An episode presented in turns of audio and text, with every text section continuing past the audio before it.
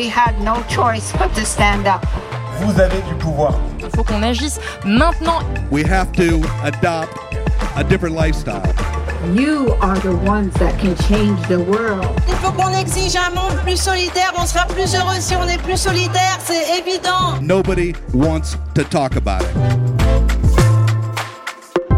Bienvenue sur les podcasts de la scène Think Tank du festival We Love Green.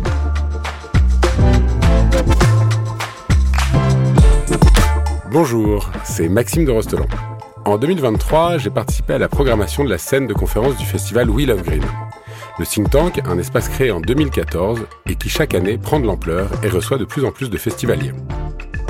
Pour diffuser largement la voix de ses intervenants, de ces penseurs iconoclastes, de ces personnalités militantes et de ces acteurs et actrices du changement, nous avons créé cette série podcast, le think tank We Love Green. Verdir notre assiette pour sauver la planète. Dans cet épisode, on parle gastronomie. Un des grands programmes de We Love Green, certes, mais surtout un sujet clé pour le climat, pour la préservation de notre planète et de ses ressources, et aussi pour notre santé. Aujourd'hui, réduire notre consommation de protéines animales est une nécessité dans nos pays développés où nous en mangeons trop. Alors, comment bousculer nos habitudes culinaires? Interroger notre héritage culturel Faire en sorte qu'au-delà des petits pas individuels, la société dans son ensemble prenne à bras-le-corps cette transition de nos assiettes. C'est Mathilde Gérard, journaliste au Monde Planète, qui pose ces questions à Romain Médère, chef de Sapide à Paris et des chemins, domaine de Primard à Gainville. Gilles Fumet, professeur de géographie culturelle, chercheur au CNRS La Sorbonne et spécialiste de l'alimentation, et Laure Ducot, experte indépendante sur les politiques alimentaires et agricoles, sur le think tank de Will of Green. Une conférence en partenariat avec Le Monde.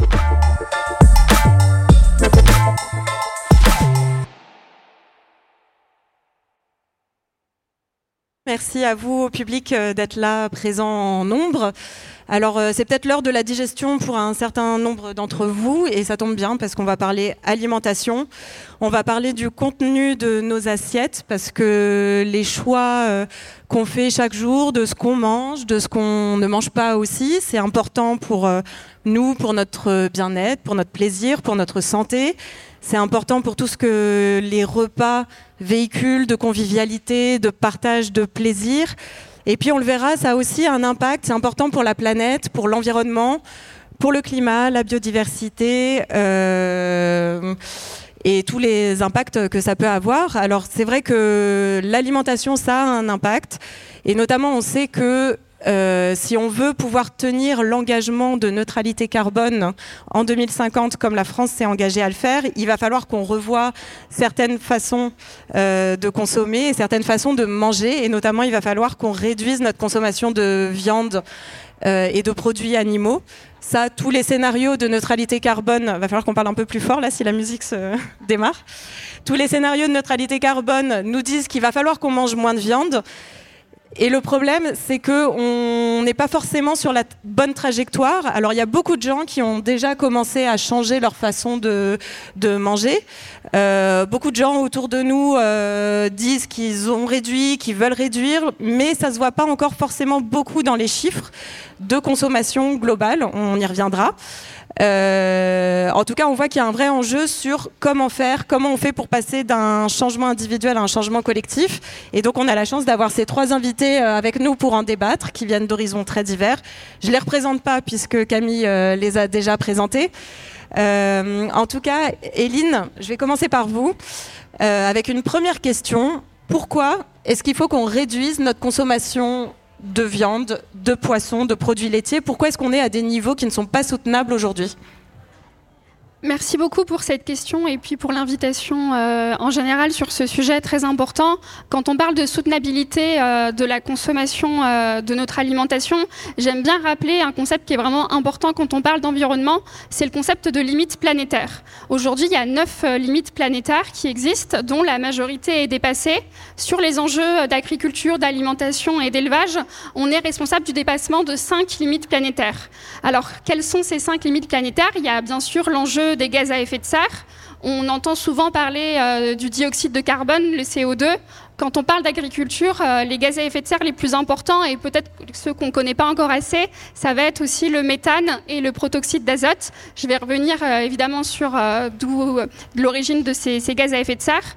Les autres limites planétaires, ça va être l'impact sur la biodiversité, l'impact sur le cycle de l'eau, l'impact sur ce qu'on appelle le cycle de l'azote. Pareil, je vais y revenir. Et puis l'impact qu'on a sur les surfaces. Donc ça va être la déforestation dont on sait qu'elle est liée aussi à notre modèle agricole. Donc sur euh, chacun des produits animaux qu'on connaît de consommation courante, la viande, euh, les produits laitiers et les poissons, comment comprendre vraiment le lien de causalité? On, sait tous à peu près, je pense si vous êtes ici, qu'il y a des impacts environnementaux importants, mais on a du mal parfois à comprendre exactement c'est quoi le lien entre ce qu'il y a dans notre assiette et ces cinq limites planétaires euh, dont je viens de parler. du coup, pour essayer d'être la plus pédagogique possible, sur l'élevage, on a deux types, on va dire, de filières. Il y a ce qu'on appelle l'élevage bovin, ça va être la viande rouge, ça va être le lait, parce que le lait aussi a des impacts euh, importants.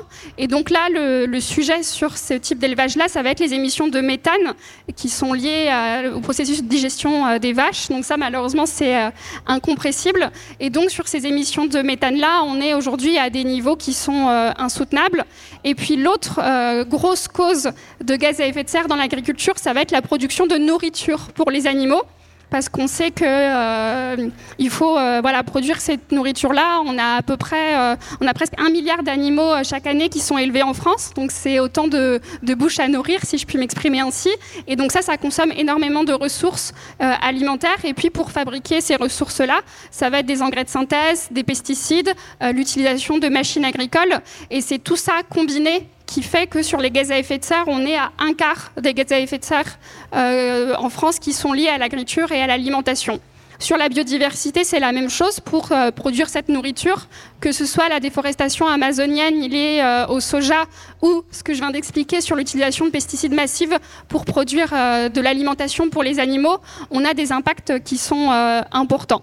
Donc ça, c'est sur les produits de chair animale, la viande. Et puis, et donc, pardon, j'ai oublié de l'expliquer. donc, on, on, a parlé des bovins, et c'est vrai qu'on parle beaucoup de viande rouge. Il y a aussi un énorme impact sur la viande de poulet euh, et de porc, dont on parle moins, mais parce que c'est directement corrélé à cette production de nourriture euh, que j'expliquais. Aujourd'hui, les deux tiers des surfaces agricoles en France, elles sont utilisées pour produire cette euh, nourriture qui sera ensuite donnée aux volailles et aux porcs. Et la majorité du soja qu'on importe est destinée à ces animaux-là. Donc on n'a pas un impact beaucoup, beaucoup moindre sur ces types de viande-là par rapport à la viande rouge. C'est vraiment une idée reçue que je, voulais éclaircir. Ensuite, sur le poisson, alors là, les enjeux vont pas être euh, climatiques ou très très peu. Ça va être vraiment euh, l'aspect euh, stock. On sait qu'avec la surpêche, on a des espèces qui vont être en voie de disparition. Et puis tous les écosystèmes marins qui sont détruits par des pratiques de pêche industrielle. Donc voilà sur les impacts. Euh, une fois qu'on a dit ça, est-ce qu'on peut encore euh, manger de la viande? D'un point de vue environnemental, c'est possible. On n'est pas obligé d'arrêter. Par contre, on a besoin de diviser par deux la consommation, et ça, ça fait vraiment euh, consensus. Et c'est la seule condition pour pouvoir avoir un élevage durable. C'est-à-dire que si on veut que euh, euh, les types d'élevage vertueux qu'on a tous en tête, voilà, des vaches sur des prairies, euh, des cochons en extérieur, soient la norme, ça passe d'abord par cette réduction drastique en volume pour pouvoir généraliser ces modèles-là. Mais on ne peut pas généraliser sans baisser d'abord. Voilà.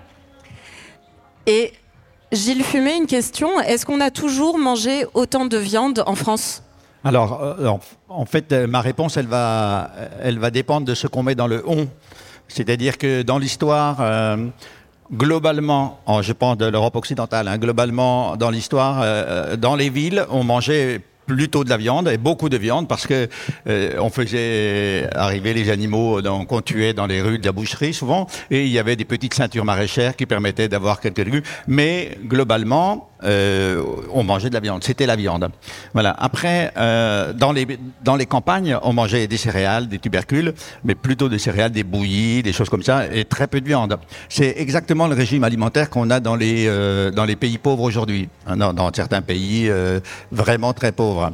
Euh, ce qui s'est passé, c'est que au 19e siècle, euh, d'une part, euh, l'animal est devenu un objet de rente. En fait, ça avait commencé au XVIIe avec euh, les moutons qui ont d'abord été transformés en machines à fabriquer de la laine pour la première révolution industrielle, et puis ensuite le,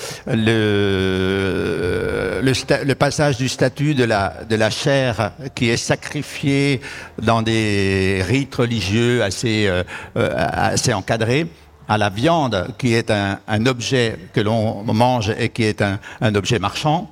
Euh, ça, ça se fait au 19e siècle avec le, le, capitalisme américain et qui fabrique des camps de la mort animale. Hein, il faut appeler ça comme ça. Les, euh, ce qui est autour de Chicago, c'est ça.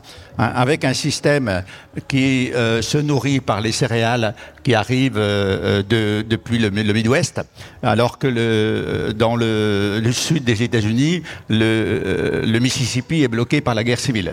C'est quelque chose qui est comme ça et qui va donc se développer et reprendre certains, euh, certains critères de la viande européenne, puisque le, les États-Unis sont à l'époque euh, les grands récepteurs de la migration européenne, et en particulier le hamburger.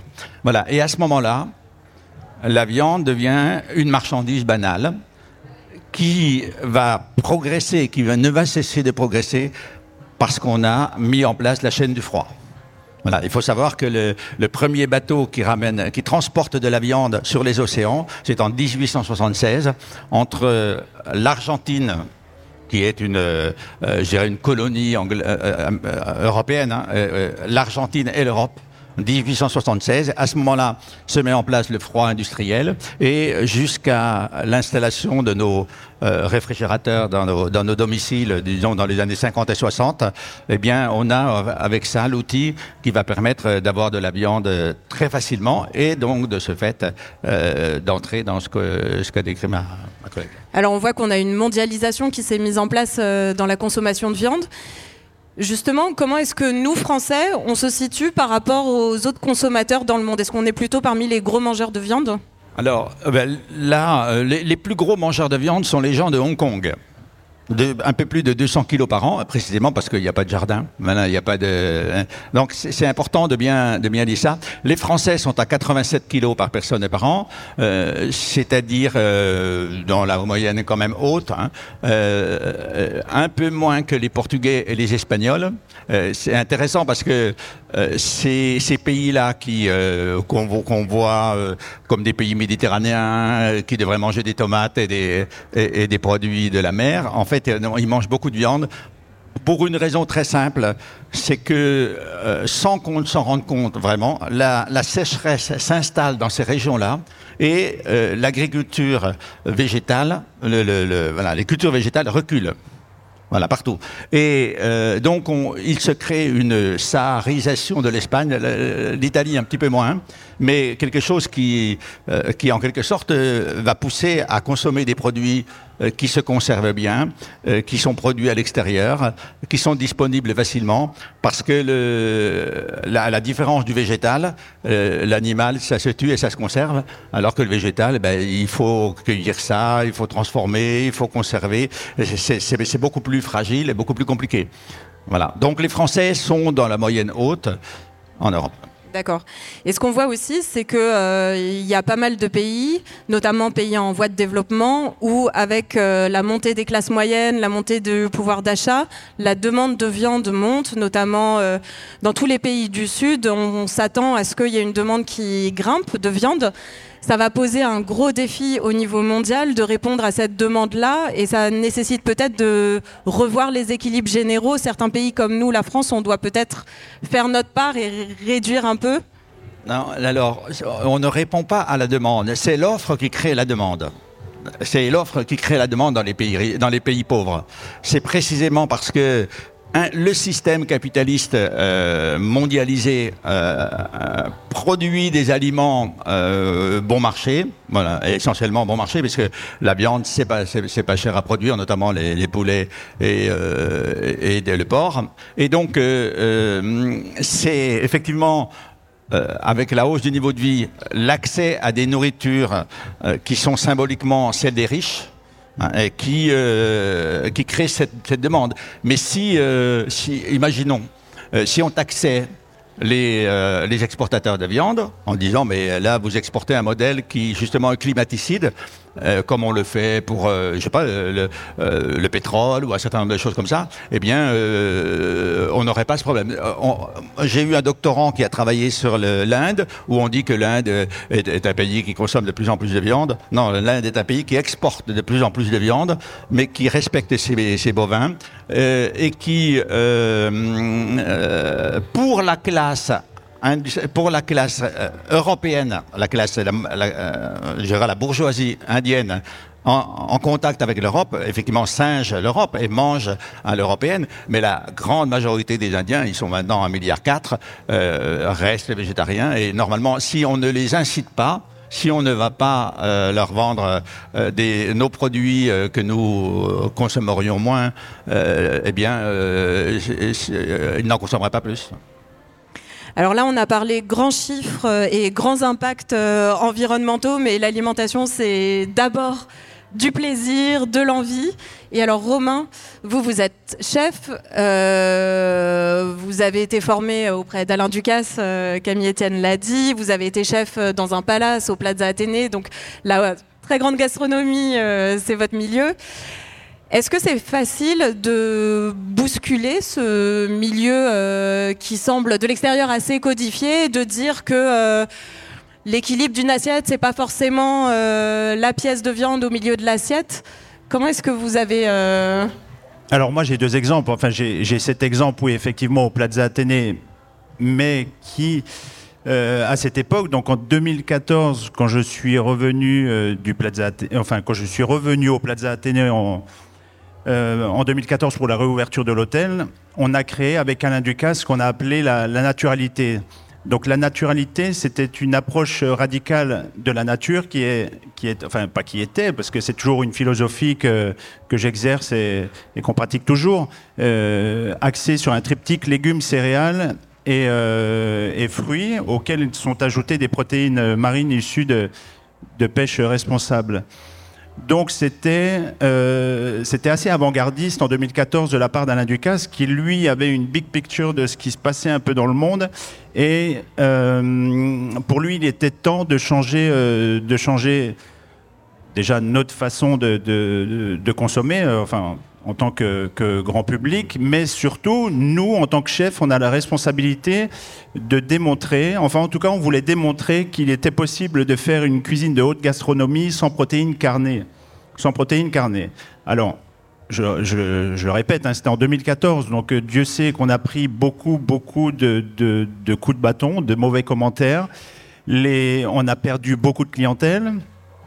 Euh, parce qu'au au Plaza, historiquement, ça a toujours été une cuisine bourgeoise euh, euh, contemporaine qui évoluait avec son temps, où il y avait des poulardes, où il y avait des foie gras, où il y avait voilà toutes ces belles pièces de bœuf, etc. Donc les clients qui sont arrivés en 2014 ne l'ont pas bien perçu. Les gens venaient en disant on n'est pas là pour manger des graines.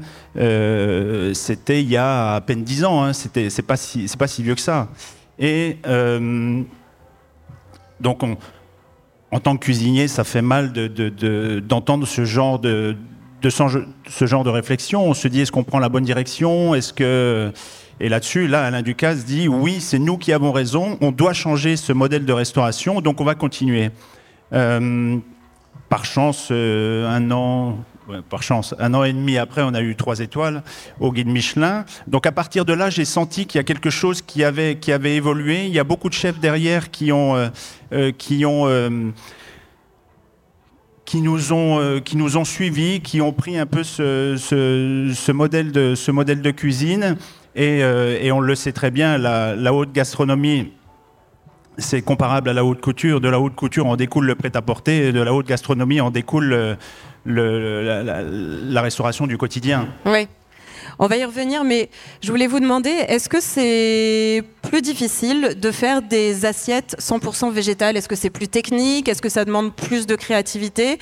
Pour les rendre vraiment attractive, euh, sexy, faire envie. Euh... C'est ça en fait le, le, le, le, travail, c'est ce que je dis toujours, le monde du végétal demande du jus de cerveau. Il faut réfléchir, le végétal ça prend du temps, il faut se concentrer sur ce, sur, sur ce thème, il faut... Euh, il faut le travailler. il- faut passer du temps dessus, il faut faire beaucoup d'essais et il faut casser surtout cette image du euh, qu'on avait à l'époque hein, euh, pour le commun des mortels, le légume c'était quelque chose, euh, c'était un végétal qu'on mettait dans l'eau, dans l'eau salée et qu'on laissait cuire. Donc en- encore aujourd'hui, on peut l'entendre, ça devient de plus en plus rare, Dieu merci. Nous, notre but vraiment, c'est de rendre ce monde végétal très accessible, très sexy, lui donner une image un peu sexy et prouver qu'on peut passer un, agréable moment en mangeant que du végétal et qu'on a autant de gourmandise à manger un très bon plat euh, végétarien qu'à manger euh, un plat habituel qui est euh, où il y a de la présence de, de protéines animales. Et alors, là, on parle de très haute gastronomie et c'est pas la cuisine de tous les jours, la cuisine du quotidien des Français. Néanmoins, est-ce que selon vous, il y a des ponts a, Est-ce que la gastronomie se doit d'être un peu prescriptrice? Est-ce qu'elle doit être euh, dans l'anticipation des évolutions de la société? Ou bien est-ce que déjà, si elle suit les évolutions de la société, c'est déjà pas mal? Non, on doit anticiper. On doit anticiper. Après, ce, euh, ce qu'on pourrait se dire, c'est est-ce qu'on n'a pas raison trop tôt? Mais il faut, il faut qu'il y ait, euh, il faut qu'il y ait, des leaders qui, qui, qui, euh, qui, qui so- qui soient les premiers à avoir cette démarche. Et c'est vrai qu'au début, bon, on va peut-être pas forcément euh, faire l'unanimité dans l'offre qu'on est en train de faire, mais il faut accompagner les gens. En fait, le, le- le pire, c'est de je vais vulgariser la chose, hein, c'est de donner une assiette de légumes à quelqu'un et de ne pas lui expliquer. En fait, ce qui est important, c'est d'accompagner les gens, c'est d'expliquer pourquoi on fait ça, quelle démarche on a eu derrière. Quelle, euh, voilà, et puis derrière ce, ce monde végétal, il y a des hommes et des femmes qui, euh, qui travaillent, qui, ont, euh, qui travaillent bien, qui font une, une agriculture propre, qui, qui sont engagés derrière nous. Donc nous, on est là vraiment pour mettre ces gens en valeur, pour mettre leurs produits. Et, mais ça prend du temps, en fait, de changer les habitudes, ça prend du temps. Je suis passé par là, avec, euh, encore une fois, avec le Plaza. Euh, Sapide a un an et demi, un an et demi, euh, bientôt deux ans. Ça a été, euh, ça n'a pas été facile tous les jours au début. Sapide, c'est un autre restaurant à Paris? Oui, vous avez, une, euh, et il y a un stand euh, Oui, c'est ici une, euh, au food court si vous voulez goûter les, les plats de Romain. Oui, donc Sapide est né de, de- en fait, c'est la, c'est la naturalité qui est accessible au plus grand nombre, au juste prix, etc. Mais c'est la même démarche et c'est un réfectoire. On appelait ça un réfectoire de cuisine végétale où il y a 95% de 95% de, de, de végétaux, quoi, de légumes. Alors, Eline, on le disait en introduction, il y a pas mal de Français qui disent vouloir manger moins de viande. On a l'impression que le mouvement est enclenché, mais en fait, quand on regarde les chiffres de consommation, c'est pas tout à fait le cas. On est plutôt sur une stagnation, voire une légère augmentation depuis quelques années de la consommation de viande. Comment est-ce qu'on explique ce paradoxe? Oui, effectivement, euh, les chiffres nous disent qu'il y a eu une baisse de la consommation de viande entre 1990 et 2013, mais qu'a priori, entre 2013 et aujourd'hui, il n'y a pas eu euh, de baisse, ça a stagné, voire pour certains types de viande, ça a augmenté. C'est des chiffres à prendre euh, avec précaution, Euh, c'est difficile de faire remonter toutes les données entre ce qu'on achète euh, au magasin, ce qu'on va commander au restaurant ou lors des fast-foods, mais en tout cas, on a l'impression de voir ces tendances-là et en particulier sur la viande de volaille, il y a une augmentation de 20% en 10 ans de la consommation de viande de volaille. Donc là, vu le chiffre, il est tellement important que, a priori, c'est qu'on est bien sur une tendance euh, Le paradoxe avec euh, le fait que effectivement tout le monde dit, euh, moi, euh, je mange quasiment plus de viande, j'en achète plus, ou c'est que de temps en temps. Il y a plusieurs explications a priori qu'on peut amener. La première, c'est un changement du type de viande qui est consommé. Sur euh, la viande de bœuf, il y a en effet une euh, baisse, mais elle est compensée, comme je disais, par l'augmentation de la viande de volaille. Donc peut-être une explication, c'est que euh, y a, pour beaucoup de personnes, et parfois c'est même très inconscient, la volaille, c'est pas vraiment de la viande. Donc quand on va consommer du poulet, on va avoir moins l'impression de manger de la viande que quand on va manger une côte de bœuf ou une entrecôte. Pareil, quand on va manger une tranche de jambon le soir, est-ce qu'on va vraiment compter ça comme un repas à carnet Voilà, donc ça c'est vraiment une première explication. La deuxième explication, c'est que pour ce qui est de la volaille, ça va être beaucoup dans des plats préparés ou quand on va manger fast-food. On sait aussi qu'on a de plus en plus de repas qui sont ce qu'on appelle dans la restauration hors domicile. Et quand on est dans ces lieux-là, il y a un peu cette idée de repas plaisir et donc on va pas prendre euh, l'option végétarienne et parfois il y en a même pas. Euh, donc c'est euh, aussi ces explications-là qui existent. La consommation des jeunes aussi c'est assez contre-intuitif mais tire par le haut la consommation de viande et donc là c'est beaucoup voilà les livraisons, tout ce qui est à emporter. Et puis enfin, je pense que sur cette augmentation de la consommation de poulet, on a une responsabilité collective où c'est une viande qui peut paraître comme plus écolo, meilleure pour la santé que la viande rouge. C'est pas euh, le cas, c'est d'autres types d'impact. Et donc, il est important euh, d'avoir des messages euh, cohérents par rapport à ces différents types de viande-là. Et puis, je pense, en tant que citoyen aussi, de mettre plus de conscience dans ces actes d'achat. Il n'y a pas que ce qu'il y a dans le panier de course, il y a voilà, tous les autres moments de consommation. Et typiquement, à ce festival, l'offre est 100% végétarienne, donc c'est c'est une bonne nouvelle, mais ça pourrait être des consommations de viande dont on ne se rend pas forcément compte, mais qui, en fait, à la fin de la semaine, font que globalement, statistiquement, la consommation euh, ne baisse pas. Et alors, on voit que c'est pas facile non plus de passer de changement de comportement individuel à un mouvement plus collectif. Euh, et ces choix de consommation, c'est pas juste une question individuelle, mais on voit qu'il y a une dimension politique en fait euh, dans, cette question de l'alimentation.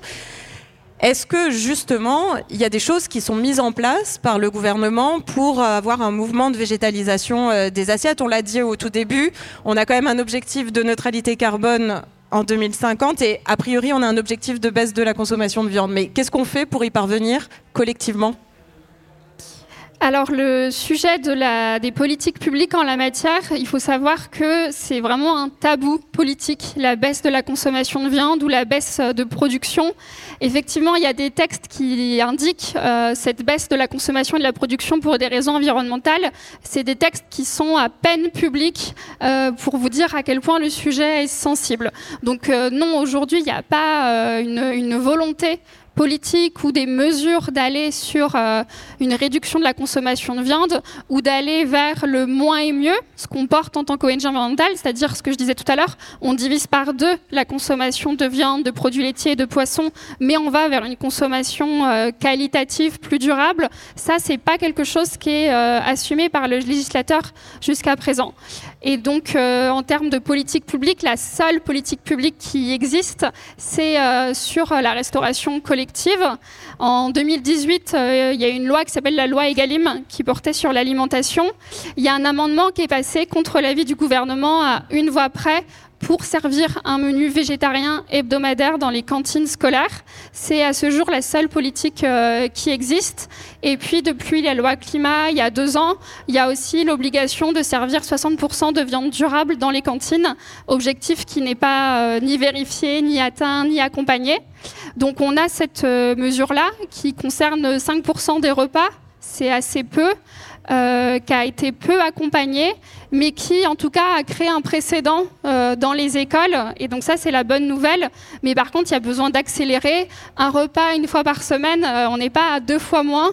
Donc on espère qu'on ira plus loin sur les cantines scolaires et puis sur d'autres types de politiques publiques pour infléchir les 95 autres pourcents de repas.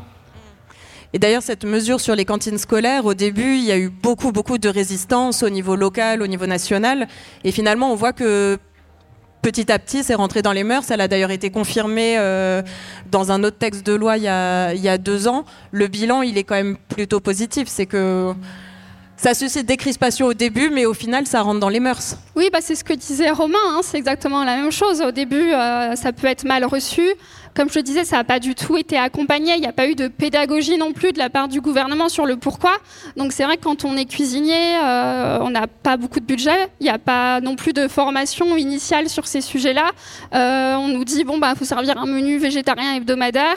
Et il y a certains territoires où voilà le sujet est sensible. Donc la première année, clairement, dans beaucoup d'endroits endroits, on a essuyé les plâtres. Euh, aujourd'hui, le bilan, il est positif, ça c'est ancré. Et puis, il y a beaucoup de villes qui vont même plus loin, sur deux menus hebdomadaires, sur une option. Donc, le mouvement, c'est bon, il est enclenché. Il faut juste l'accélérer. Alors, on voit qu'il y a un boulevard d'action à mener pour lancer un mouvement beaucoup plus collectif de végétalisation des assiettes. Euh, j'imagine que dans le public, vous avez peut-être aussi des questions pour, euh, pour nos intervenants, mais avant de vous passer le micro, je voudrais vous poser une dernière question à chacun d'entre vous.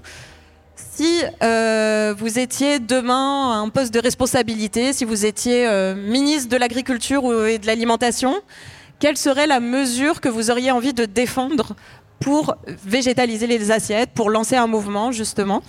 Peut-être Romain Médère, je vous laisse démarrer.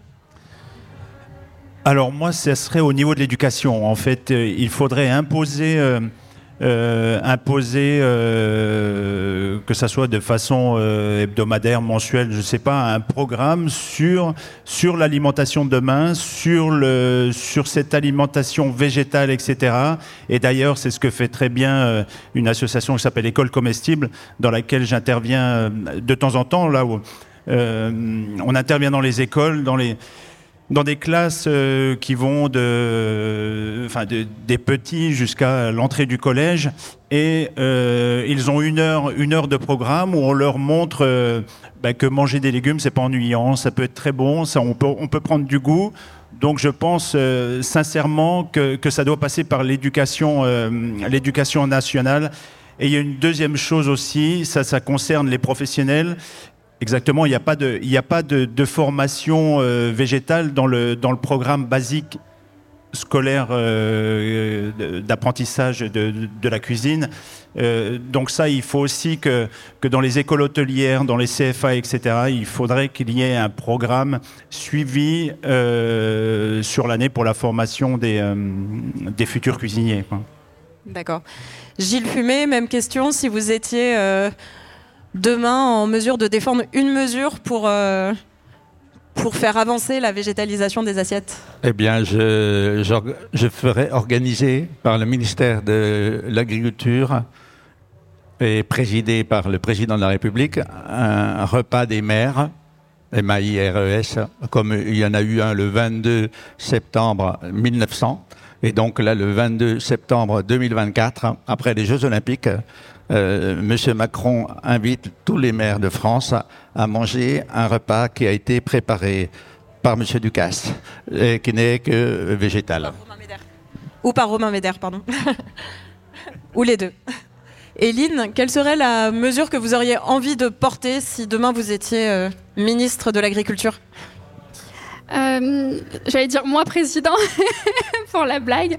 Euh, non, si demain on était, euh, j'étais ministre de l'Agriculture, la mesure que je porterais, ce serait d'obliger toute la restauration hors domicile et toute la grande distribution à, à proposer davantage d'offres végétariennes ou végétaliennes, d'avoir 50% des choix qui soient carnés et 50% des choix qui soient non carnés, parce qu'on se rend compte que simplement sensibiliser les consommateurs, les informer. Si derrière, il n'y a pas un choix euh, qui suit, s'il n'y a pas une offre à égalité végétale ou animale, ça ne suffit pas. Donc il y a euh, vraiment besoin de réguler aussi euh, tout ce qui est offre alimentaire. D'accord, merci à tous les trois pour ces interventions. Alors, je pense que tout ce qu'on a évoqué, même si on n'a pas pu aborder tous les sujets, a dû susciter des questions chez vous. On a le temps de prendre quelques questions et je pense qu'il y a un micro qui doit pouvoir tourner si vous en avez. Il y a une question derrière là-bas. Oui, bonjour, merci euh, pour vos interventions. Euh, Mathilde, justement, le Monde a fait un très beau dossier suite à la présentation par le gouvernement de la planification écologique, des objectifs que Elisabeth Borne a présentés. Et euh, euh, l'objectif, c'est de baisser de 16% les émissions euh, de l'agriculture. Est-ce que vous en savez un peu plus sur comment, justement, c'est censé se faire? Parce que c'était la grosse inconnue. C'est une très bonne question et non, on n'a pas les détails, mais peut-être que Eline Etienne, qui suit les questions politiques, en aura euh, oui et non. il y a, une, stratégie, ce qu'on appelle la stratégie nationale bas carbone, euh, avec des chiffres. Euh, c'est ce que je disais tout à l'heure sur le fait les documents un peu publics, un peu pas très publics. Il est prévu d'augmenter la part d'agriculture bio. Sur la question de la, consommation de viande, il est prévu que la viande rouge soit moins consommée. La viande blanche, non, il prévoit une augmentation. Et puis sur la question de la taille du cheptel, donc du nombre d'animaux, il faut savoir qu'aujourd'hui, naturellement, le nombre euh, d'élevages euh, baisse, sauf que c'est pas du tout quelque chose qui est accompagné ou soutenu. Euh, et donc là, ce qui se passe, c'est qu'en fait, le gouvernement attend simplement que cette baisse se réalise toute seule, de manière non accompagnée. Et pendant ce temps-là, effectivement, on a des gaz à effet de serre en moins. Donc voilà le, plan du gouvernement sur ce sujet-là. Après, même avec ces mesures-là, je ne pense pas qu'on arrivera aux chiffres euh, annoncés. Et puis ce qu'on voit juste pour compléter, c'est que aussi on a une, euh, vraie fragilisation du secteur de l'élevage avec euh, des petits éleveurs, ceux qui sont sur de l'extensif, ceux qui sont en bio, qui ont des difficultés énormes et qui ont du mal à survivre. Et par contre, en même temps, la partie plus euh, industrialisée et puis tout ce qui est importation de viande venant de pays euh, probablement où les conditions de production sont, un peu moins bonnes, ça par contre ça augmente euh, fortement. Donc effectivement il y a une vraie difficulté à aussi avoir un mouvement qui accompagne ces élevages, ces élevages-là. Bonjour. je me demandais pourquoi est-ce que la la solution de... Non. Je, suis un peu stressée. Euh, pourquoi voilà, pourquoi, pourquoi c'est un sujet sensible auprès des politiques, le fait de diminuer euh, la consommation de viande? Est-ce que euh, votre conseil de diminuer de deux la consommation, ça fait pas consensus? Ou est-ce qu'il y a un manque de crédit accordé à cette proposition de la part des politiques? Et est-ce que le poids politique des filières animales joue dans le fait que les politiques prennent position euh, sur ce sujet Moi, je peux dire quelque chose. Euh, déjà, peut-être pour contextualiser et dire que dans l'histoire, à plusieurs reprises, les Français ont changé de modèle alimentaire. Donc, ça peut se faire. On, ne peut pas entrer dans le détail, mais c'est possible. On n'a pas toujours mis la viande au centre et on n'a pas toujours euh, euh, mangé autant de, gâteaux et de choses comme ça. Donc ça, c'est la première chose. L'autre chose, justement, c'est nous avons besoin, lorsque nous mangeons, d'un imaginaire. C'est-à-dire que nous avons besoin de mettre du sens dans ce que nous mangeons. Et euh, aujourd'hui, alors peut-être que venant d'une société paysanne où la viande était très importante parce que on vivait, on vivait dans, la polyculture et les Français ont été les derniers à déménager de leur campagne dans les années 50 en Europe. Donc on a encore un peu cette, cet imaginaire du paysan, de la poule au pot, de tout ça. Euh, donc la question aujourd'hui pour les nouvelles générations, c'est de se dire la viande que nous avons, euh, elle vient d'abord, comme vous l'avez dit, d'Allemagne, de Pologne ou d'ailleurs. Elle est industrialisée, elle est cachée parce que quand nous mangeons des lasagnes, nous ne nous rendons pas compte que nous mangeons de la viande, nous mangeons du sucre, nous mangeons plein de choses. Donc il y a énormément de, de viande qui, euh, que nous mangeons que nous n'aimerions pas forcément manger. Par exemple, quand vous allez dans un bistrot et que vous demandez un sandwich, bah, vous dites bah oui j'ai du jambon euh, dans une, un truc en plastique et puis j'ai que ça avec du beurre et puis démerdez-vous. Donc il y a, y a, y y a toute cette, cette approche-là. Et donc je dirais que aujourd'hui, si nous avions un imaginaire très puissant, et c'est pour ça que les cuisines les politiques euh, qui, mangeraient, qui montreraient l'exemple, c'est important. Euh, l'imaginaire consiste à dire si la France, si les Français diminuaient de moitié leur consommation de viande, si les Français diminuaient de moitié leur consommation de viande, le problème climatique serait quasiment réglé. Donc voilà, voilà un bel enjeu, non? Peut-être Romain, est-ce que euh, dans le milieu de la cuisine aussi, c'est un peu tabou de dire qu'il faut réduire la consommation de viande? Ça l'a été, ça c'est sûr. Je pense qu'aujourd'hui, c'est Euh, en fait, c'est un message qu'on a tellement martelé que ça commence à rentrer dans la tête des cuisiniers.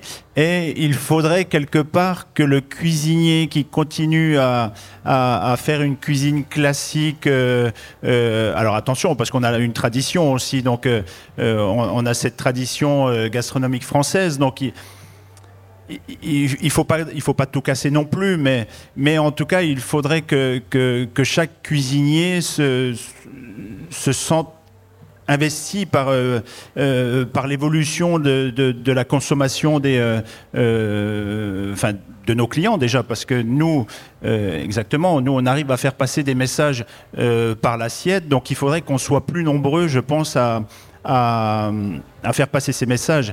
Et c'est pour ça que, enfin, je, le répète encore, moi, c'est pour ça que les équipes qui travaillent avec moi, moi, mon but, c'est de leur donner cette, euh, cette envie, cette connaissance du, du, monde végétal. Et je vois depuis euh, dix ans maintenant, enfin, tous les, tous les jeunes qui sont passés, euh, qui sont passés à, mes côtés ont vraiment cette réflexion et voient le monde végétal comme un monde, comme un monde très intéressant. Enfin, ça les embête plus de de dire vulgairement de cuire une côte de bœuf que de que de travailler des carottes. Donc euh, donc moi mon rôle c'est ça, c'est de faire changer déjà la la perception. Enfin c'est de c'est de montrer l'évolution de de la cuisine par, euh, par le végétal. Et, euh, et voilà, et, tous ces jeunes cuisiniers sont très très sensibles à ça maintenant. Donc je pense que ça va. Je pense qu'en termes de, de, gastronomie, je pense qu'on va aller dans, dans le bon sens.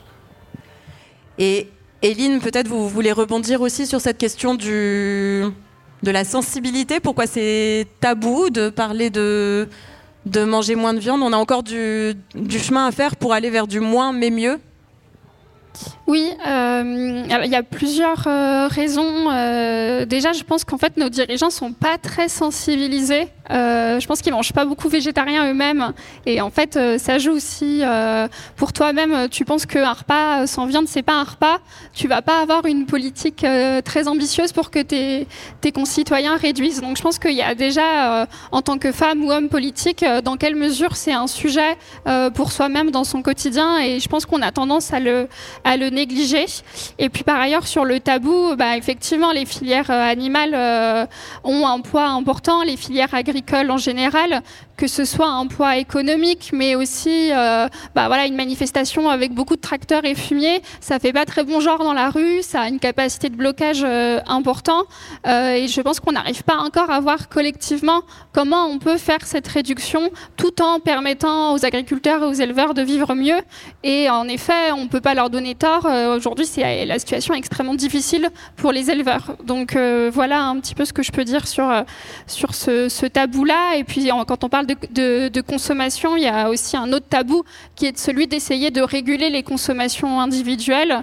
On a encore du mal collectivement à se dire qu'on va euh, euh, faire en sorte de réduire même la voiture, euh, l'avion. Alors la consommation de viande, n'en parlons même pas. Alors on a peut-être le temps pour prendre une dernière question, s'il y en a. Bonjour, merci pour vos interventions.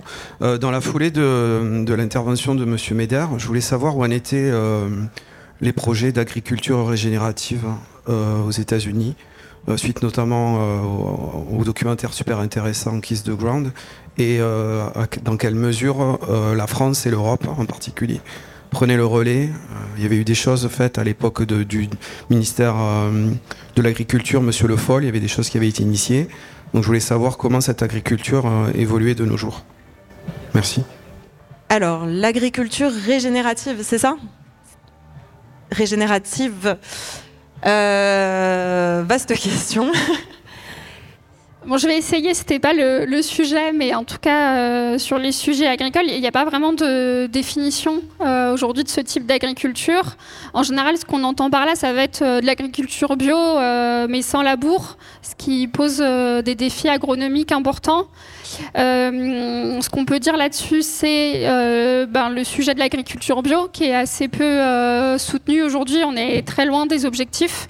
Et puis la question du non-labour qui est parfois pris indépendamment de ce sujet-là, ce qui pose d'autres questions en termes, par exemple, d'utilisation du glyphosate.